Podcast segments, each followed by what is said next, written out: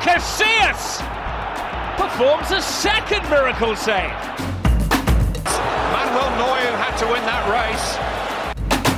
Allison is up from the back, and it comes. Allison! Oh, would you believe it? Still going, Salah. Courtois again. What a save! Fantastic save.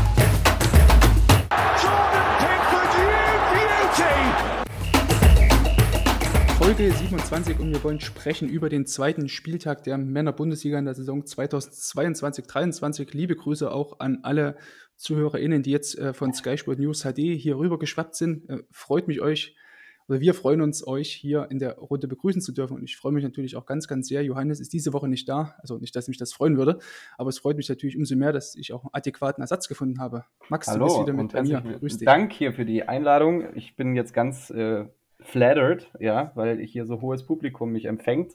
Bekannt aus Print und Fernsehen, Funk und Fernsehen inzwischen.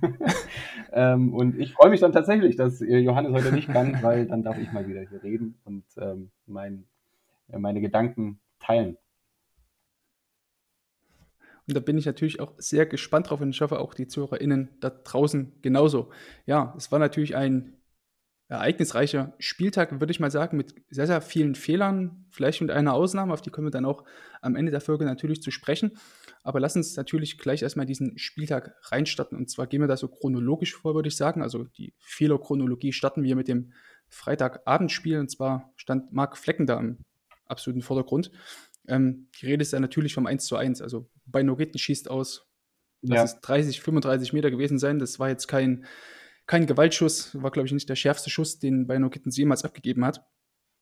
Ähm, ja, ein Flecken lässt das ja, Ding durch die also Finger rutschen. Ich glaube, die Ungefährlichkeit, Flecken, also die ne? grundsätzliche Ungefährlichkeit der Szene ähm, lässt sich bei mir persönlich gut darin beschreiben, dass ich ähm, quasi gerade aufs Handy geguckt habe, einfach und das Spiel nicht so Ah, ganz ja. beachtet. Und plötzlich höre ich den Kommentator schreien, was macht Flecken da? Oder sowas in der Richtung.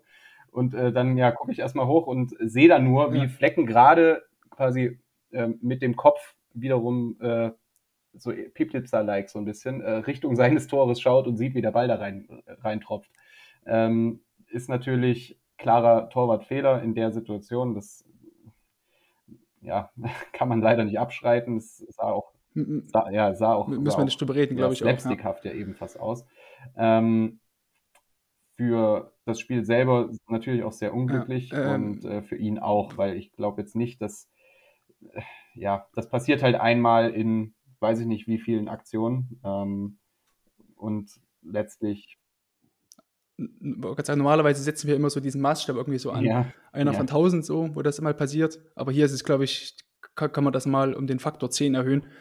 Weil wir also so, so viele Schüsse, wie der Typ aufs Tor bekommt in der Trainingswoche, in Spielen, in Testspielen, ähm, dass das dann so ein Ball da durchrutscht, ähm, ist maximal ärgerlich. Dann ist mir auch noch eingefallen, dass Flecken ja tatsächlich auch damals auch bei diesen, äh, noch in der zweiten Liga, als er noch bei Duisburg, glaube ich, war, Mhm. zu diesen, ähm, dieses Anstoßtor, wo er sich da irgendwie weggedreht hat und da gerade zu seiner Trinkflasche gegriffen hat, als dann schon der gegnerische Stürmer am Mittelkreis stand und den, Anstoß ausgeführt hat und dann Flecken auch so ein Slapstick, slapstickhaftes Tor da bekommen hat, ähm, ohne da jetzt irgendwie eine, eine Serie an, an Ja, da waren, da waren wahrscheinlich gerade diese Anfälligkeit 10.000 heraufbeschwören zu Schüsse, dann dazwischen. Also die, die hat Ja, er dann genau, abgehakt. möglich. Ja.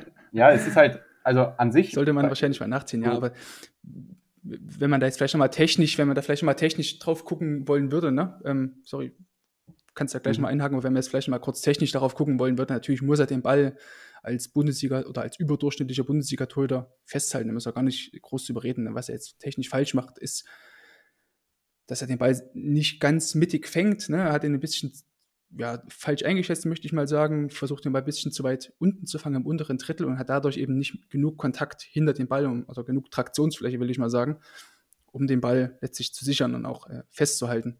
Ähm, das sieht man an dieser eine Hintertorperspektive ganz gut, in der ja, dass er einfach nicht richtig die Hände dahinter bekommt. Und das ist sicherlich der Fehler, aber da jetzt davon zu sprechen, dass es jetzt Wiederholungstäter ist, ähm, Ja, also auch, sehe ich so wie du. Ich, es ist halt eine Unkonzentriertheit in dem Fall, würde ich sagen, weil ähm, ich meine, was Mhm. man ja ab und zu bei diesen Distanzschüssen schon feststellt, ist, wenn das so Bälle sind, die leicht flattern, ja, äh, dann kommt das ja durchaus Mhm. häufiger mal vor, dass ähm, man da vielleicht dann, weil der Ball kurz vor dir nochmal so einen leichten Drall kriegt, dass man dann daneben greift. Aber das war ja in dem Fall auch nicht unbedingt gegeben und es war jetzt mhm. auch nicht so eine äh, Marco Reus-mäßige äh, Kanonenkugel, die plötzlich äh, runterfällt in steilen Bogen. Also mhm.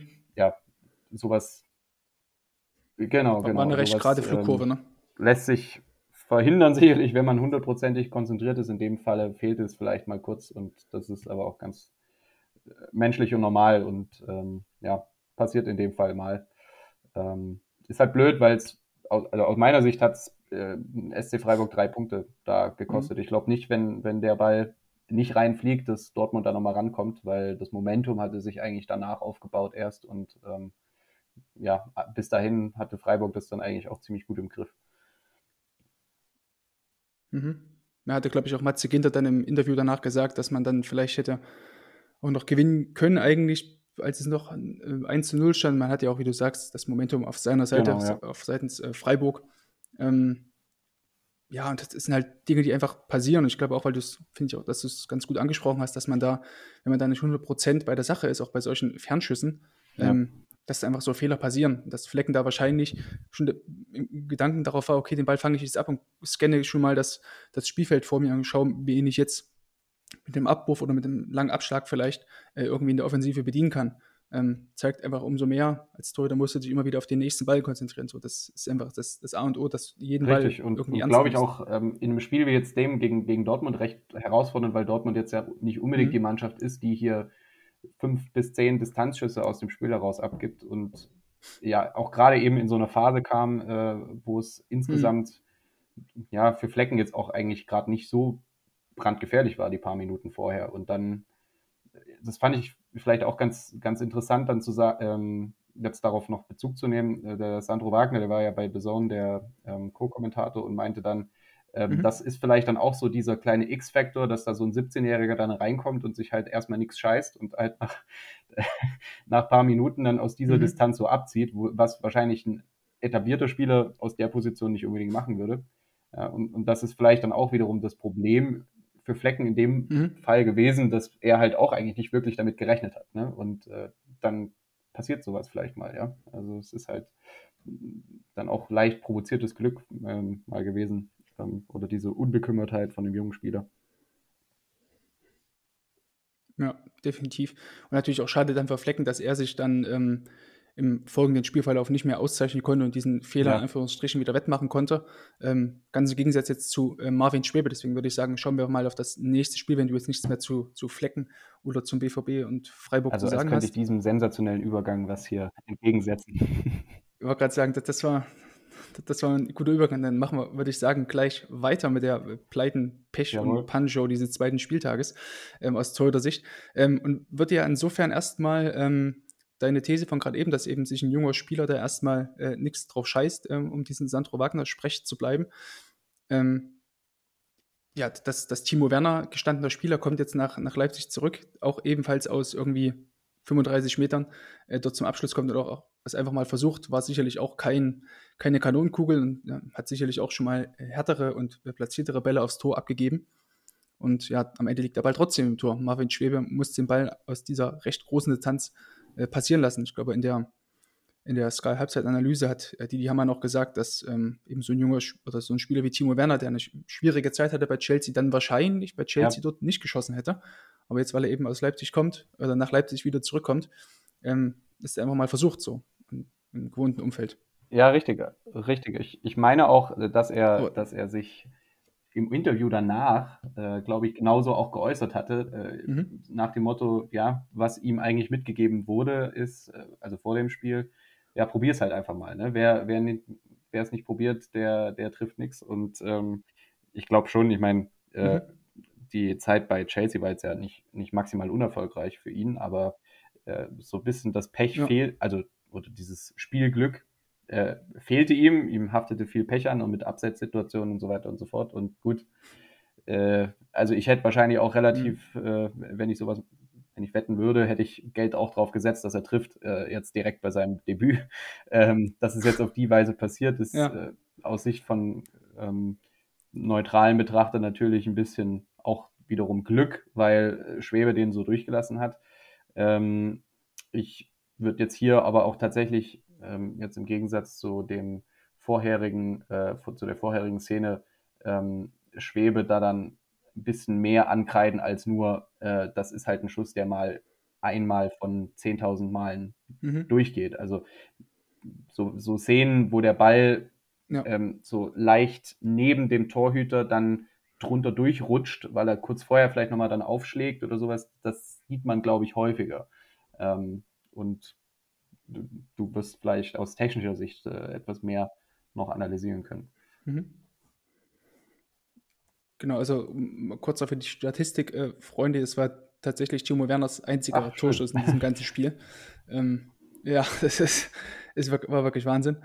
Ähm, genau, und du hast schon angesprochen, aus technischer Sicht äh, muss man hier schon Unterschiede machen ähm, zwischen dem Fehler, den Marc Flecken da gezeigt hat und jetzt ähm, den, dem Fehler, den Marvin Schwebe da jetzt unterlaufen ist. Ähm, wie gesagt, es war ein Schuss seitlich in den Körper. Schwebe muss also jetzt hier, ähm, anders als Flecken, in eine Abkippbewegung. Ähm, macht er, finde ich auch. Und dann passiert halt das, was ähm, man eigentlich nicht machen soll. Also Schwebe nimmt quasi diesen, diesen flachen Ball, versucht er seitlich mit einer Schaufelbewegung, mit dieser Backerbewegung aufzunehmen, macht quasi, versucht die Hände dahinter den Ball zu bekommen ähm, und den Ball dann eigentlich an die Brust ranzuziehen, so wie es eigentlich so bei, sag ich mal, Schüssen, die direkt auf Mann kommen, ne, die man da eben so, so ranzieht. Ähm, und genau das wird ihm auch hier, glaube ich, zum Verhängnis, weil er an der Stelle mh, hm, nicht die allerbeste oder die allerbesten Voraussetzungen dafür hat. Also bei seitlichen Schüssen eignet sich eigentlich so diese klassische Dreiecksbildung mit der Hand, ne? versucht die Hände dahinter zu bekommen und hast dann auch eine wesentlich bessere Koordination im Abkippen und hast, läufst dann nicht Gefahr wie hier bei Schwebe, dass du ähm, ja einfach den Körper nicht oder die, die Hände nicht ausreichend hinter den Ball bekommst. Ähm, erschwerend kommt halt noch hinzu, dass Schwebe genau letzten Punkt äh, nicht sauber macht. Also wenn wir dann ähm, einmal schauen, so in dieser dritten Wiederholungsphase vom, vom ZDF Sportstudio, ja. sieht man dann auch, dass Schwebe den Ball eigentlich gar nicht sauber fängt. Also er kommt dann eigentlich eher mit den Händen so seitlich an den Ball, anstatt ja. die Hände klar hinter den Ball zu bekommen, was einfach essentiell wichtig ist bei dieser äh, Bagger, bei dieser Schaufelbewegung. Ähm, und da kommen einfach so zwei Dinge hier mit äh, zusammen. Ne? Einmal eben diese falsche äh, taktische Ausführung, will ich mal sagen, oder taktische Entscheidung, eben auf diese Schaufelbewegung zu gehen und dann eben auch noch eine ja, einfach schlecht ausgeführte Schaufelbewegung mhm. hat er einfach hier gemacht. Würde ich jetzt so aus technischer Sicht oder taktischer Sicht einfach mal so kritisieren an der Stelle. Ja.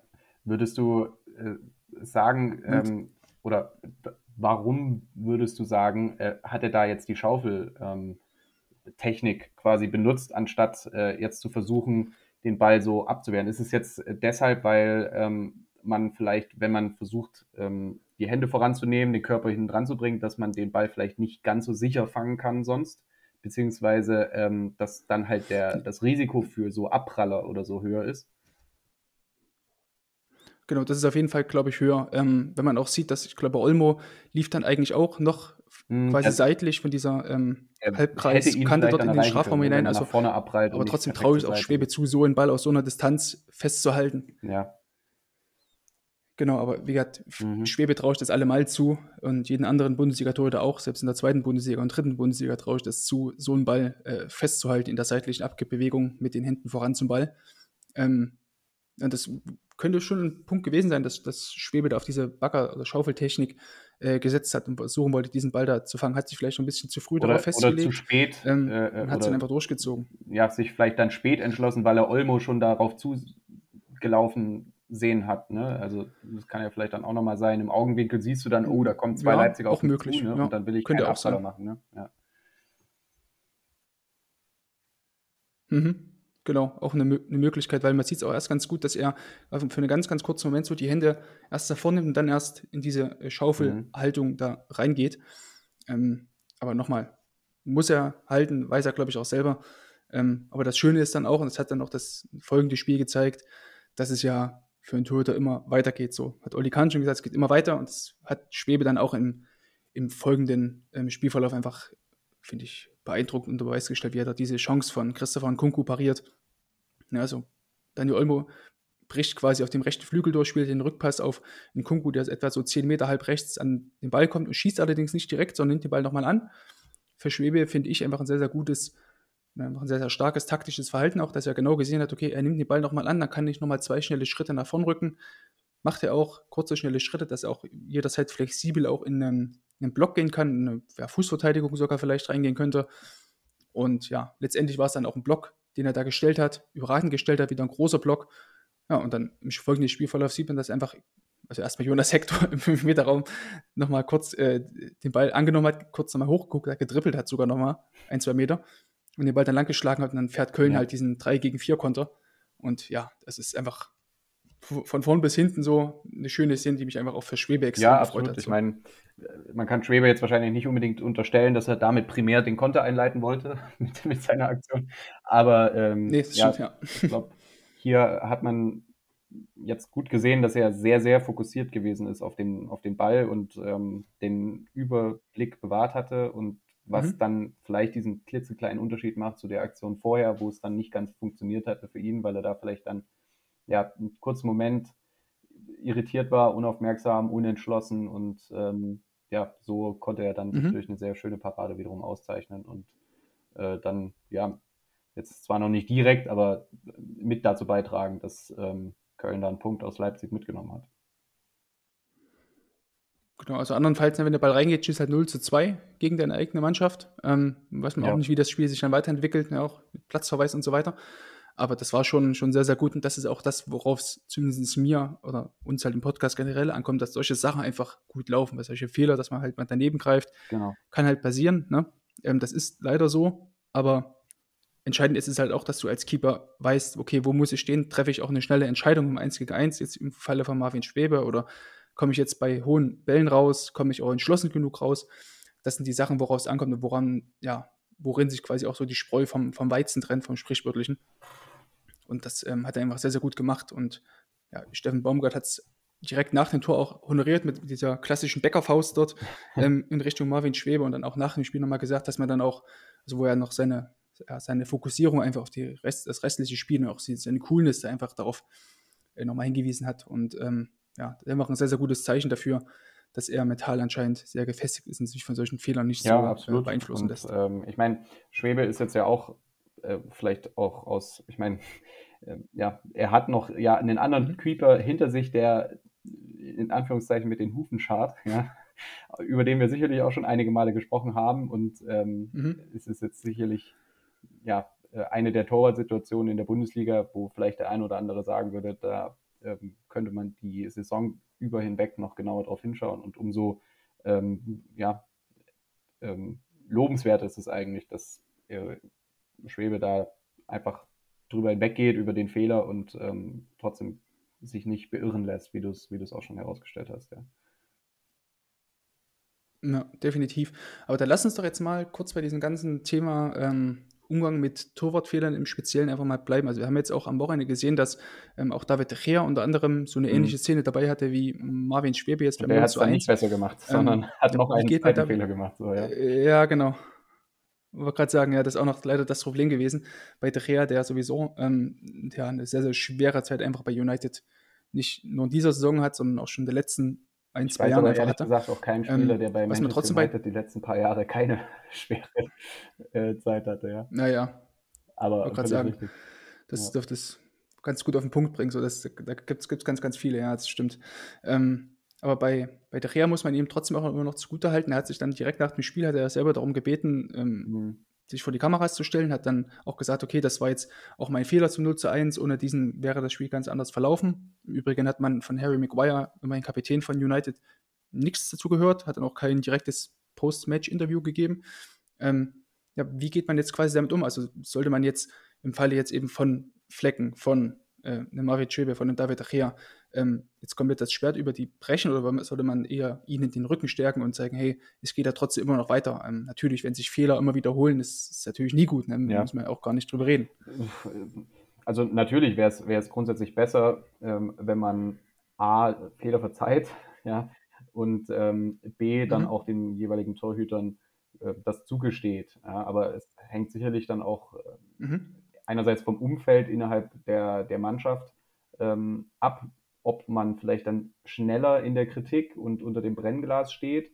Ähm, einerseits natürlich verlierst du das Spiel jetzt aufgrund des Fehlers mhm. oder ist es so, dass du so oder so verloren hättest oder zumindest trotzdem gewonnen hast oder einen Punkt geholt.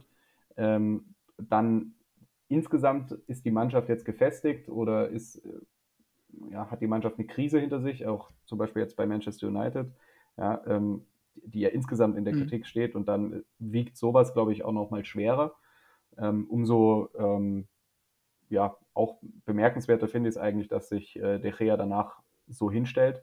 Ähm, was er, glaube ich, aber auch einfach mhm. aufgrund der, der vielen Jahre, die er schon bei Manchester United im Tor steht und seines Namens, der insgesamt groß ist, auch wenn die Leistung vielleicht da das die letzten Jahre nicht mehr so bestätigt haben. Aber mhm. ähm, ich glaube, ein De Gea kann sich da dann mal eher hinstellen als jetzt ein, äh, keine Ahnung, äh, ähm, mit Dean Henderson, so, genau, der jetzt ja, teilweise so. bei Nottingham ist, der auch ja, ein richtig. fantastisches Spiel gemacht hat. Ja, am Wochenende beim Sieg Elfmeter ähm, gehalten. Ja, halt ein jüngerer Kerl einfach, der ähm, auch sich noch nicht so viel bewiesen mhm. hat und äh, dann gehst du natürlich auch erstmal ein bisschen anders damit um als, als ein erfahrenerer Keeper, ähm, der da dann na klar sagen kann, das nehme ich auf meine Kappe und äh, ja, sei es drum. Ne? Aber ähm, ist insgesamt natürlich äh, schon gut, wenn man, wenn man die Leistung auch versucht, angemessen irgendwo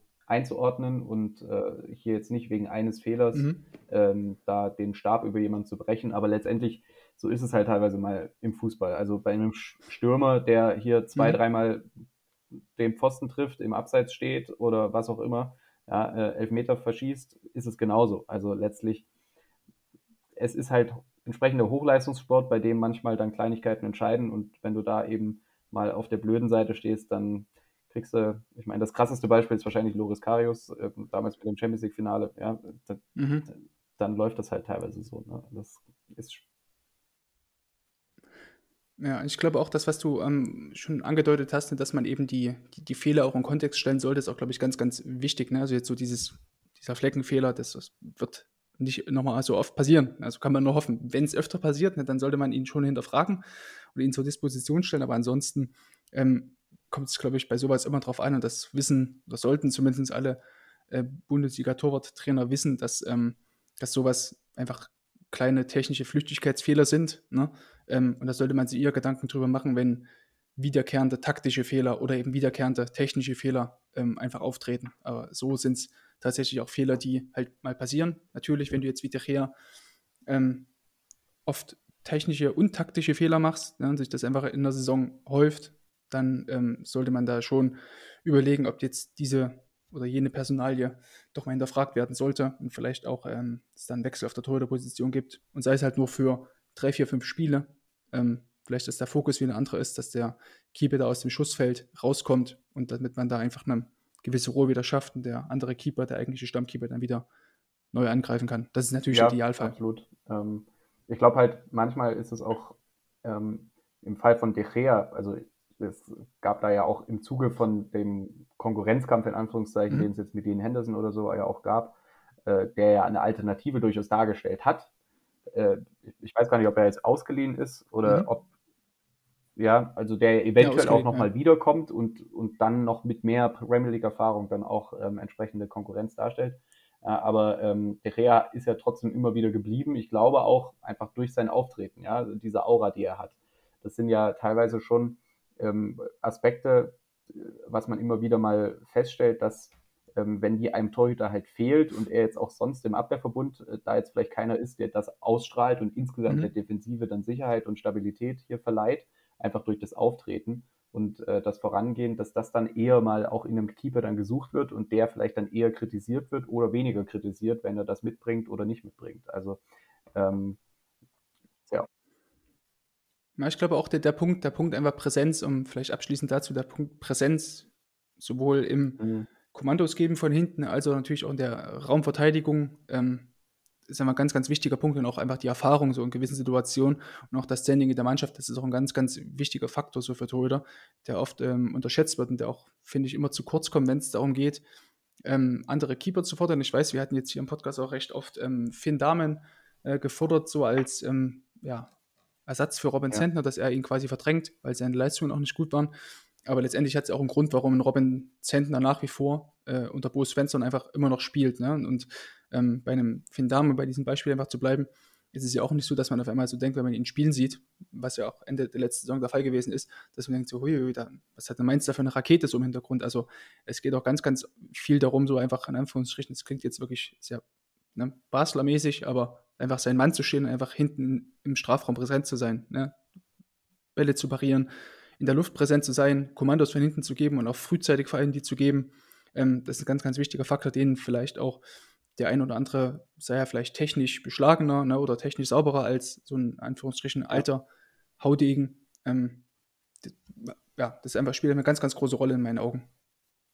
Ja, vor allem, weil es ja eine der wenigen Fähigkeiten oder Attribute ist, die du, glaube ich, schlecht lernen kannst. Ja, die bringst du halt irgendwie mit oder, oder du bringst sie dann mhm. nicht mit oder ja, vielleicht kann man sich über Jahre hinweg dann mit äh, noch besseren Leistungen und noch mehr steigendem Selbstvertrauen dann vielleicht so ein bisschen erarbeiten, aber oft ist es ja so, mhm. man ist halt, ja, man bringt entweder das von Anfang an so ein bisschen mit, einfach auch diese, diese Überzeugung und diese, diese Ausstrahlung und Präsenz, oder man ist halt vielleicht auch einfach nicht der Typ dazu. Ich meine, das. Ja. Und genau das Gleiche sicherlich auch die. Genau. Genau, ich wollte gerade sagen, oder du bist halt jemand, der auch Fehler schnell abhaken kann, weil das ist ja auch das, worum ja, es dann auch ja. im Profisport dann einfach geht, äh, selbst im Profi- oder im semi-professionellen Bereich, dass du da einfach Fehler, wenn die auftreten, schnellstmöglich abhackst und die nächste Szene ähm, wieder dich darauf konzentrierst, wie es eben richtig. Schwebe auch gemacht und das hat. Das ist halt, glaube ich, im glaub Tor auch die anfälligste Position, ja, wo man das am wenigsten, am wenigsten verzeiht. Ja, klar. Ich weiß nicht, bei so einem Stürmer wie Timo Werner zum Beispiel, ja, der, um sich vielleicht bei Chelsea zu 100% durchzusetzen, da müsste der, hätte der noch ein bisschen mehr mit den Ellenbogen und so weiter auch halt vielleicht agieren müssen. Ja, und da ist er, mhm. sagt er glaube ich auch selber, ist er einfach nicht so der Typ dazu. Er ist halt, ist schon der liebe Timo, muss man halt sagen. Mhm. Ne? Eher so ein, halt ein netter Kerl irgendwo. Ähm, aber der braucht dann entsprechend sein Umfeld, glaube ich, in dem er sich wohlfühlt und äh, wo ihm Vertrauen entgegengebracht wird, um richtig aufzublühen. Ne? Und ja, äh, gibt jetzt nicht unbedingt äh, viele Torhüter, über die man jetzt einfach das sagt, ja, der braucht halt ein, sein Umfeld, ja, ähm, mhm. und, und da darf er dann spielen. Und das ist, da ist, glaube ich, das Verständnis, was man dem dann entgegenbringt, äh, geringer einfach. Ja, definitiv.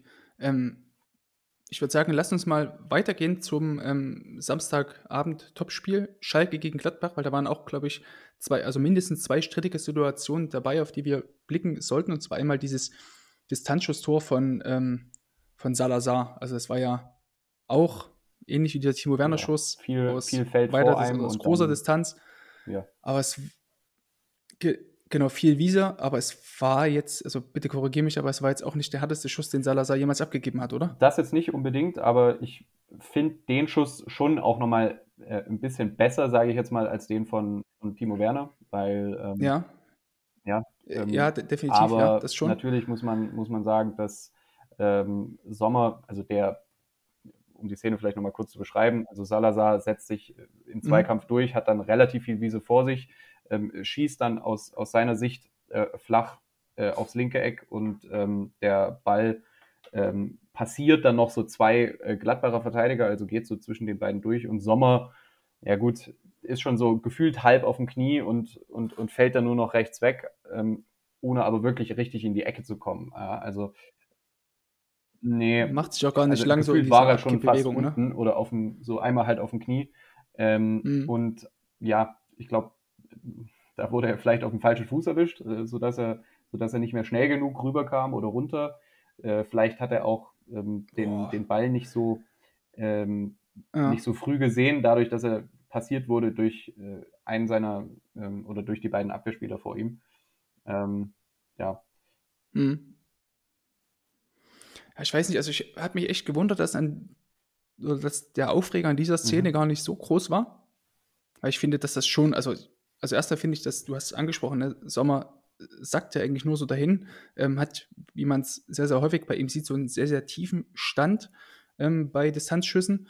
Ähm, und durch diesen sehr tiefen und auch sehr breiten Stand schafft er es dann in der Regel nicht, nochmal so einen Zwischenschritt zu machen, was ja eigentlich für so einen Keeper, der recht klein ist, äh, zwar eine gute Athletik hat, aber trotzdem sehr klein ist, ähm, eigentlich essentiell ist, dass du mhm. nochmal einen Zwischenschritt machen kannst, um dann bis in die Ecke zu kommen. Und den macht er hier einfach nicht. Ähm, und kommt dann auch entsprechend gar nicht in diese Abkipp- oder Abdruckbewegung sogar. Und ja, also für mich ist das schon, also er hat da schon eine, eine, eine Teilschuld, würde ich schon sagen. Und ja, der Schuss geht es auch nicht mit, äh, weiß ich nicht, über 100 km/h irgendwie in die Ecke oder so, oder Pfosten rein, sondern er geht jetzt auch schon ähm, so, dass du noch, also nur von dieser Position, als wenn du dich vom, von der Tormitte mit einem Auftaktschritt und dann abdrückst, kommst du da, glaube ich, ran, wenn du dich streckst so. Und das ist, sieht man bei Sommer recht häufig, dass er bei diesen Distanzschüssen aufgrund seiner tiefen Grundstellung einfach sehr, sehr unflexibel, ja, ja. unbeweglich ist. Ähm, ne? Fand ich schon krass irgendwie. War mir ein bisschen zu billig. Ja, es, ähm, also aus technischer Sicht kann ich, kann ich da jetzt leider nicht, nicht, nicht na, so mhm. viel dazu sagen. Ähm, was ich mir nur gedacht habe manchmal. Ja, du hast ne? aus der ähm, Distanz hast du doch normalerweise, ähm, selbst wenn du jetzt nichts mit dem Torwartspiel zu tun hast, ne, genau, aber, aber der Distanz hast du trotzdem, wenn du jetzt nichts mit Torwartspiel zu tun hast oder nie Torwarttrainer ja, ja. warst, kannst du trotzdem sagen, bei der Härte des Schusses, dass man da ja. nochmal einen Zwischenschritt macht. Ja, mit Sicherheit. Die Zeit hätte ja also ich, gehabt. Ich, äh, wollte jetzt was, auf was anderes hinaus, nämlich, ähm, ich meine, bei solchen Distanzschüssen sieht mhm. man es ja auch häufig, dass gerade wenn Verteidiger da noch unmittelbar in der Schussbahn irgendwo stehen, äh, dass der dann nochmal irgendwie abgefälscht mhm. wird. Ne? Äh, und dann ist man vielleicht schon auf dem Weg in die Ecke und kann entsprechend die Richtung nicht mehr korrigieren, obwohl der Ball ja dann gefühlt nur noch reinkullert oder halt so reinhebt. Also ich habe mir in der Szene halt mhm. ähm, jetzt nur so gedacht, vielleicht spielt es da auch so ein bisschen eine Rolle, dass man halt so lange warten will wie möglich, um dann beurteilen zu können, wo fliegt der Ball jetzt genau hin, ähm, weil man eben relativ häufig ja. sieht, dass die Bälle blöd abgefälscht werden. Ähm, was, was hier jetzt nicht mhm. unwahrscheinlich äh, jetzt mal war, sage ich mal, weil also der Schuss hatte aus meiner Sicht jetzt auch genug Kraft, um, wenn er abgefälscht wird, dann auch noch Richtung Tor zu gehen. Ähm, ja, ja. Ja, das also, definitiv, genau. Ich sag mal, wenn das so läuft, das, ne, das ist, ein, ist ein guter Punkt, ja. Wahrscheinlich ja. nicht so häufig, ne? Aber dann ist er der Held. Das ich auf dem Schirm, ja. Dann, dann, dann sieht es wahrscheinlich spektakulär aus, wenn er den Ball noch kriegt, aber so ja. ist, es, ist es natürlich ein Fehler, ja. Ähm, aber auch da liegt halt manchmal nicht viel dazwischen. Das ist äh, interessant. Was mich bei so Distanzschüssen von Jan Sommer meistens mhm. stört, ist ja so diese tiefe Hocke, fast wie so ein Frosch und dann guckt er meistens hinterher. Also das stört mich sehr, sehr oft, dass er da gar keine Reaktion zeigt. Dann versuch's irgendwie, dich da lang ja. zu machen, vielleicht kommst du ja. mit der Fingerspitze ran. So da sind wir dann natürlich wieder bei diesem, ist es ein wiederkehrendes Muster so, oder. So gut ich ihn auch fand, ich fand, er hat auch ein ganz gutes Spiel gemacht. Ja. Das definitiv, ja. Also guck dir die Szene letztes Jahr Stuttgart gegen Gladbach an oder Gladbach gegen Stuttgart so rum war als Mafropanos mhm. irgendwie auch aus ähnlicher Distanz geschossen hat und Sommer auch wieder direkt ohne Zwischenschritt dort gesprungen. Balken, glaube ich, knapp am, oder noch mehr an Pfosten, aber ja. noch war deutlich härter. Aber ja, das war mir dann auch zu billig, dass man da als äh, Bundesliga-Tor dann nicht mal einen Zwischenschritt macht und äh, weiterspringt. Na, Dafür hat er ja auch viele, viele genau. Qualitäten, die er auch in dem ja. Spiel ansonsten äh, wieder mhm. einmal gezeigt hat. Ne? Also ja, ja, genau. Also so seine Raumverteidigung, auch seine Spielöffnung hinten raus wieder mit beiden Beinen ist eh ja. immer top. So, da gibt es nie was zu meckern. Ähm, aber es ist eben nur auffällig, dass sowas immer mal wieder bei ihm ähm, vorkommt.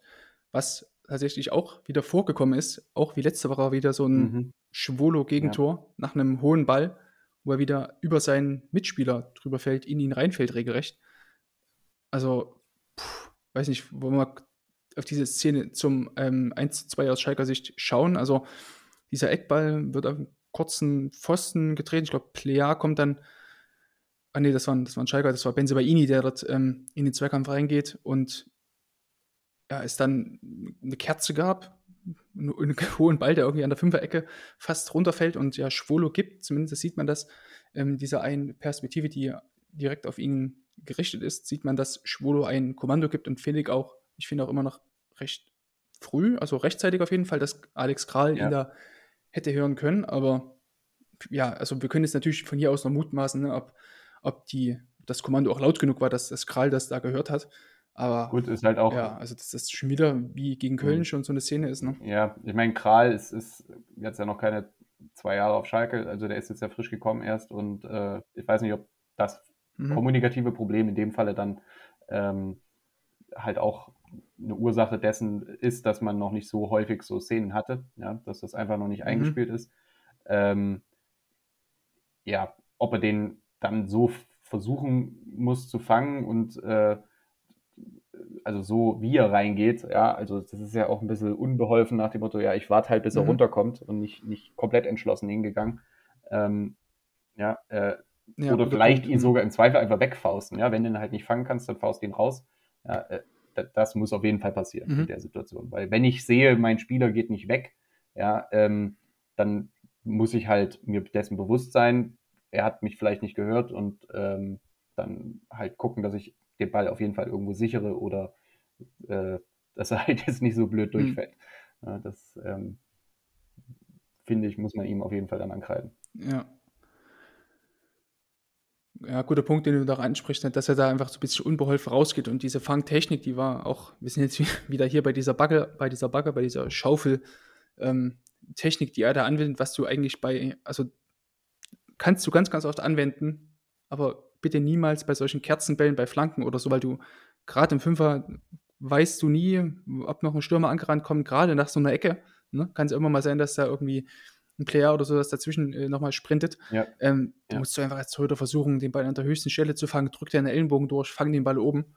Ähm, ja, und versuch da einfach den Ball oben zu sichern, weil so weit unten passiert eben genau das. Reicht, wenn einfach nur einer dazwischen läuft, sei es der eigene Mitspieler, der versucht vielleicht da irgendwie noch was zu retten. Ähm, und lass es einfach nur sein, der, der, Ball kommt runter, du willst den sichern und der kriegt den irgendwie an die Hand oder so, im schlimmsten Fall. Ja, so, also das sind schon die also, blödesten äh, Dinge, da passiert, ja. Ja, genau. Und weil es auch letzte Woche schon so eine Szene gab mit, mit äh, Alexander Schwolo gegen, gegen Köln, da als er, glaube ich, halb über Yoshida drüber fiel bei diesen 1 zu 3 oder was das war. Mhm. Also, ne, 1 zu 2 war es. Oder 2-0, 2-0 war es, genau. Ähm, ja, also da würde ich jetzt Schwolo an der Stelle ähm, zumindest den Vorwurf machen, dass er die falsche Fangtechnik eingesetzt hat. Ne? Wenn, wenn einer vor ihm steht, muss er einfach eine andere Technik verwenden. Oben fangen den Ball. Ähm, ob es jetzt wirklich laut genug war, das Kommando, oder wie du schon sagtest, ne, jetzt so diese, diese Eingespieltheit und ähm, das Wissen, welch, was welches Kommando bedeutet, ähm, ob das Alex Kral da jetzt nur auf Schalke ist, darum weiß, können wir ja. wirklich noch mutmaßen, aber auf jeden Fall muss er da rigoroser sein. Also, ja, ja. Tut mir leid. Oder vielleicht ist es auch eine kleine Trainingssache in dem Fall. Ne? Also, ich meine, dadurch, dass es jetzt ja schon zweimal passierte, ja, mit, mit zwei unterschiedlichen Mitspielern, mhm. ja, mit, mit, deinen Defensivspielern, eigentlich muss das ja. passen. Das ist ja also so stelle ich mir das jetzt vor. Ich habe hab noch nie ein äh, Sommertrainingslager selber mitgemacht mhm. im, im Profibereich. ja, äh, aber das stellt man ja, sich ja. An, als Grundlagenarbeit äh, in der Defensive eigentlich schon so vor, dass man auch diese Abläufe einfach eintrainiert oder zumindest es dann nachholt, äh, spätestens jetzt in dieser Woche, wenn man ähm, merkt, okay, das hat zweimal definitiv nicht gepasst.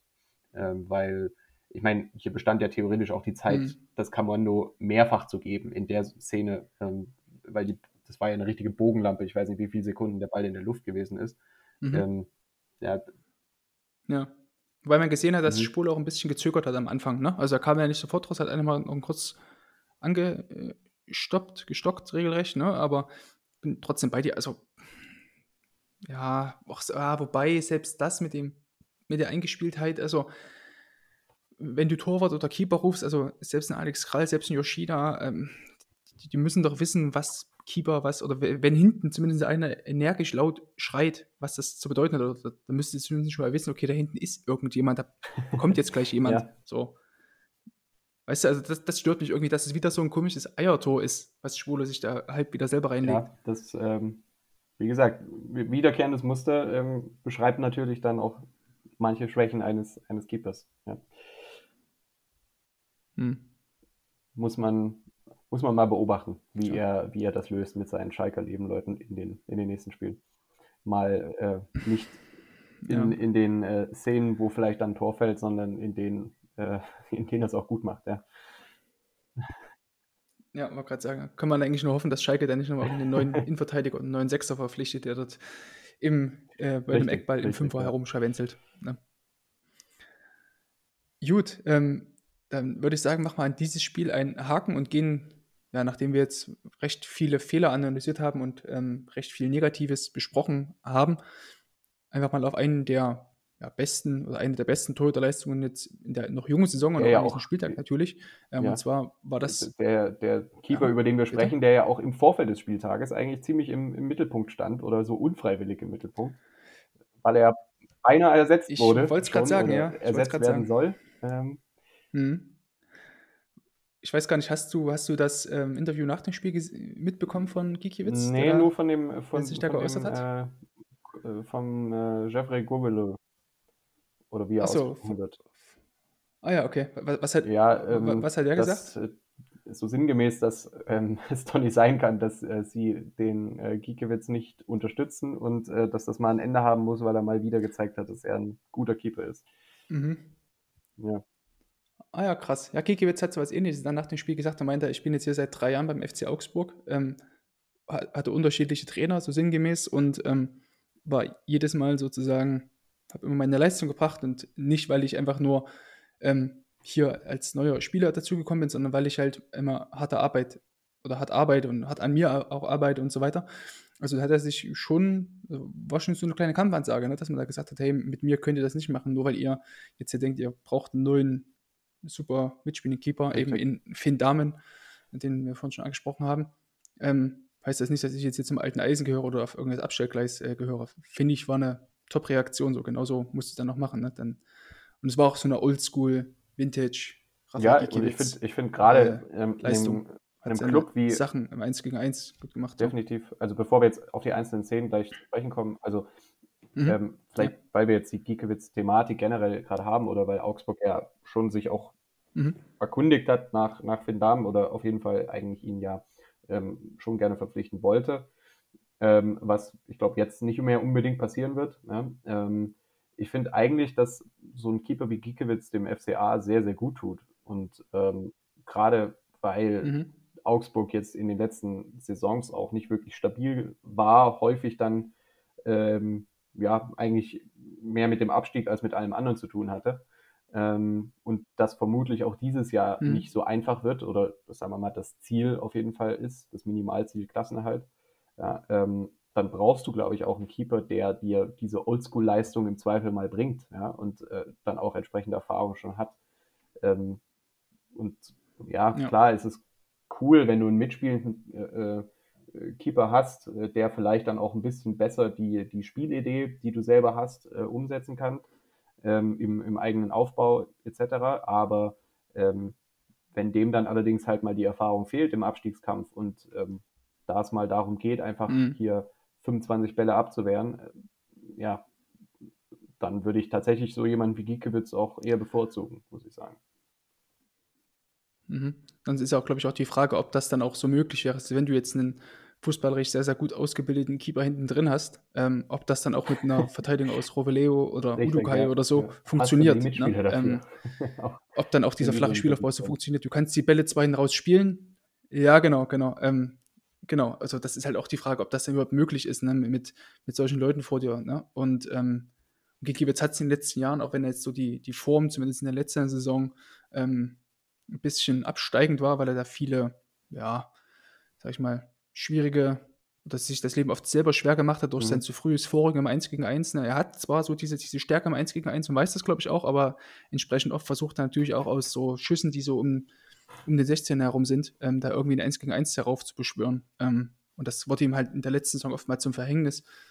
Jetzt, wenn man auch guckt, der Saisonstart gegen Freiburg, auch dieses Freistoßtor aus der Distanz, also jetzt, er ist nie komplett frei von Fehlern, aber in, im Großteil der Spiele hält er dich halt mit ein, zwei richtig, richtig guten Paraden so im Spiel. Und das ist, ähm, glaube ich, eine Sache, die beim FC Augsburg ähm, vielleicht von vielen Fans so ein bisschen unterschätzt wird, weil er jetzt auch nicht ja. so der eleganteste Keeper da immer ist.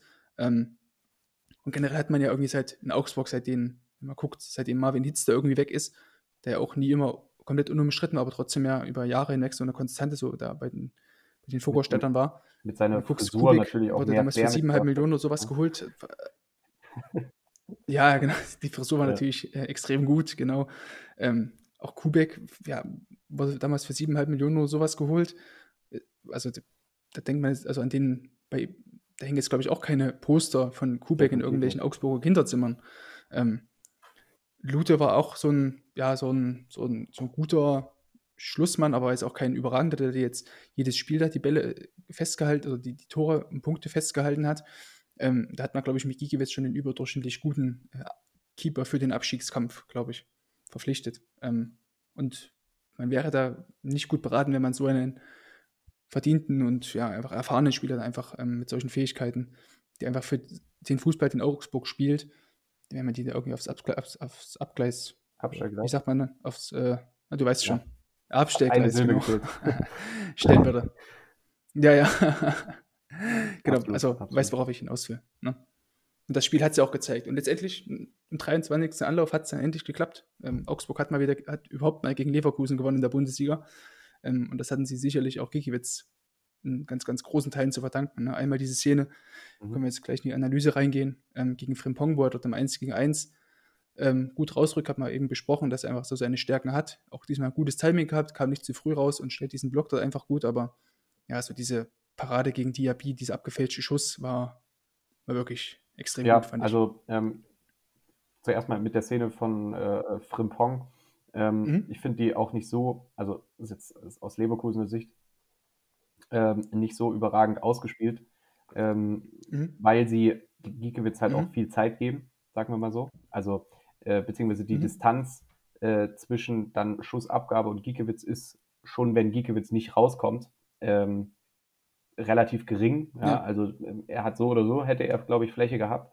Ähm, also wenn der mhm. Ball da vielleicht ein bisschen früher kommt oder der Abschluss direkter gesucht wird, ja, ähm, ist es aus Leverkusener Sicht vielleicht dann auch ein bisschen günstiger.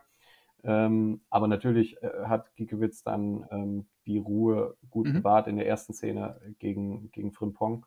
Ähm, da dann auch seine Erfahrung einfach ausgespielt, weil ich meine, Torwart sieht solche Szenen in seinem mhm. Leben auch wahrscheinlich hundertmal, tausende Male. Also wenn du Tausend, Training mit dazu ja, zählst, sagen, aber auch in, auch ganz, in Spielsituationen ja. ist das ja ein ganz, ganz häufiger mhm.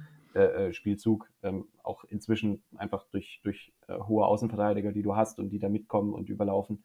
Ähm, äh, ja, passiert das, glaube ich, häufig. Ähm, und die zweite Szene, äh, dieser abgefälschte Schuss, das ist natürlich ähm, wirklich bockstark. Also ähm, schon die Bewegung eigentlich von Diaby, finde ich, macht es dem Keeper schwier schwierig, ja, weil ähm, da ja auch eine kleine mhm. Ähm, Rückwärtsbewegung nochmal mit, mit dabei äh, gewesen ist und, ähm, sagen wir mal, die Schussposition sich dann relativ kurzfristig ergeben hat nur.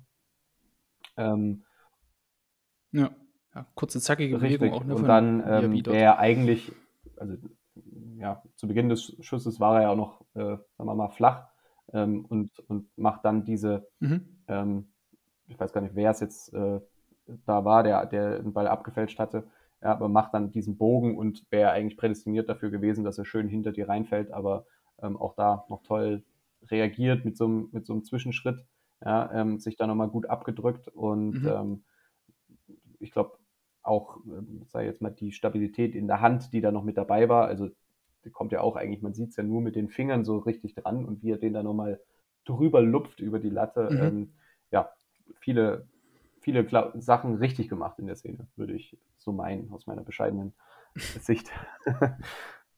ja, absolut. absolut, ja, ist absolut richtig. Also ähm, kurz zur Vollständigkeit, es war Iago, der den Ball da ähm, abgefälscht hat und den Ball dann zu dieser Bogenlampe gemacht hat, der, die sie dann letztendlich auch war.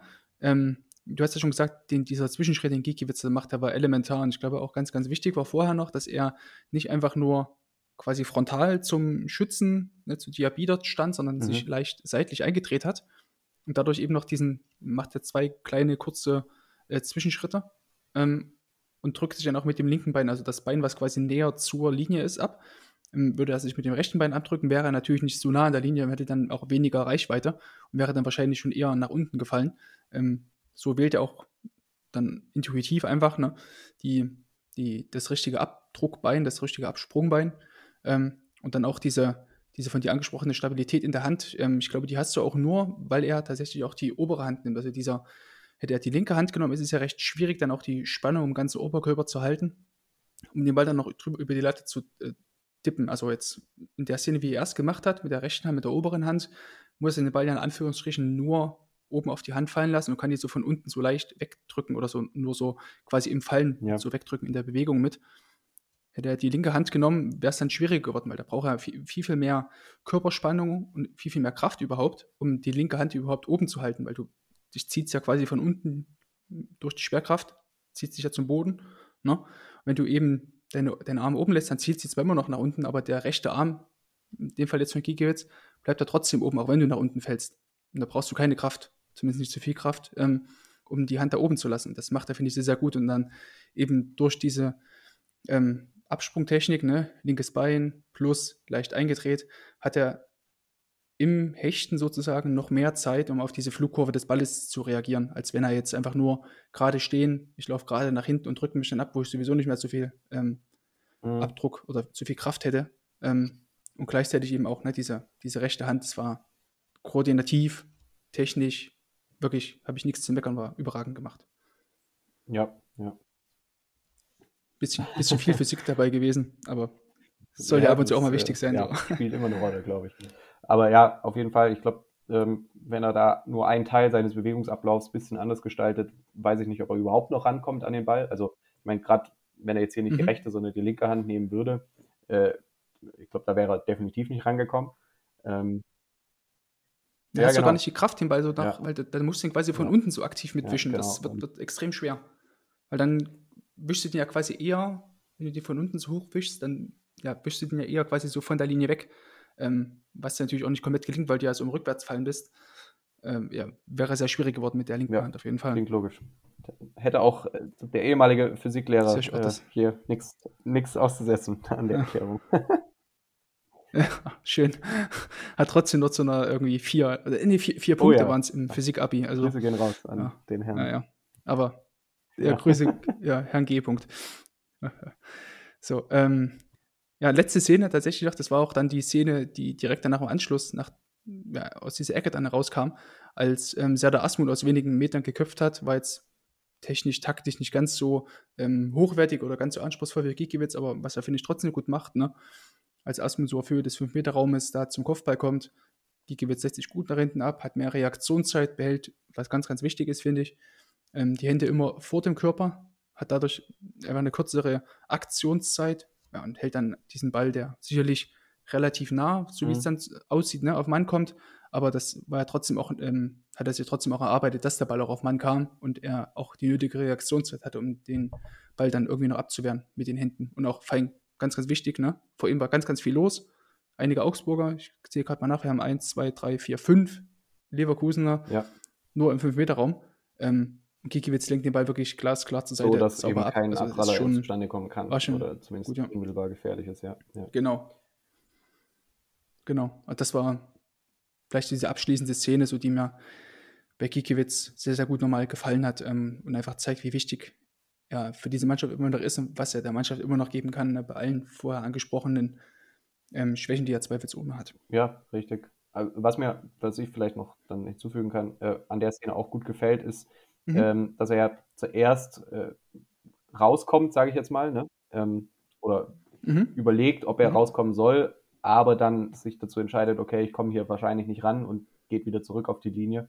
Und ähm, es hat schon Hand und Fuß gehabt. Also es, es, sah jetzt nicht so aus, als würde er hier im Strafraum herumirren äh, und mhm. quasi keinen, keinen Überblick, keine Präsenz auch da dann zu haben dementsprechend, sondern das war dann schon auch eine kontrollierte, saubere und richtige Entscheidung, die mhm. er da getroffen hat, glaube ich.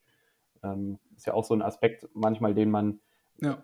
auch unter diesem ähm, Punkt, äh, dass man diese Präsenz, diese Ausstrahlung und Aura von einem Keeper haben will, wo ja so Thema Strafraumbeherrschung bei solchen Eckballsituationen etc. Äh, ja auch immer vielleicht dann nochmal ein bisschen besonders im Fokus steht, ähm, ähm, ob man das kann mhm. oder nicht, ja, und ähm, was dann auch für Souveränität irgendwo sorgt oder äh, oder weniger. Und äh, das hatte er hier in dieser Szene auf jeden ja. Fall. Ja, und Gigiewicz, was du auch, was du, was du auch sagtest, ne, was du auch sagtest, dass er sich dann, was er das auch Hand und Fuß hatte, also er versucht dann gar nicht nochmal irgendwie auf halten Wege sich da irgendwie entgegenzuschmeißen, sondern er weiß ganz genau, okay, verdammt, ich komme jetzt hier nicht hin, mach dich nach hinten, versuch deine Reaktionszeit so gut es geht zu maximieren. Ne, Gerade bei Kopfbällen braucht man das eh, weil die meistens so neben den Körper geschossen werden oder so, wo man dann noch ja. schnell in so eine Abdruck, Abkippbewegung reinkommt macht er ja, finde ich, äh, sehr, sehr gut und ist sicherlich auch genau. zurückzuführen aus seiner Erfahrung, die er einfach hat. Ja, halt Ball festhalten, ne? Ja, sehr gut, genau. Kein, kein, kein Schnickschnack. Ähm, das ist, glaube ich, auch ein ganz, ganz gutes äh, Schlusswort in diesem zweiten Spieltag hier, die Folge 27 des Keep-Analyse-Podcasts. Ja, zeichnet unser Kommentator hier auch kein Schnickschnack, sondern nur auf den Punkt. bis, bis auf jetzt diese Schlussworte. so. Ach, das stimmt schon. Also ein bisschen loben muss man ja auch, kann man gerne ein bisschen überschwänglich sein, dass man da hin und wieder auch mal das Abstellgleis, da auch mal eine Silber vergisst. Das ja, kommt das, halt das ab passiert auch Leuten, die, die bei Sky Sport News äh, HD die als Experten zugeschaltet sind, ja.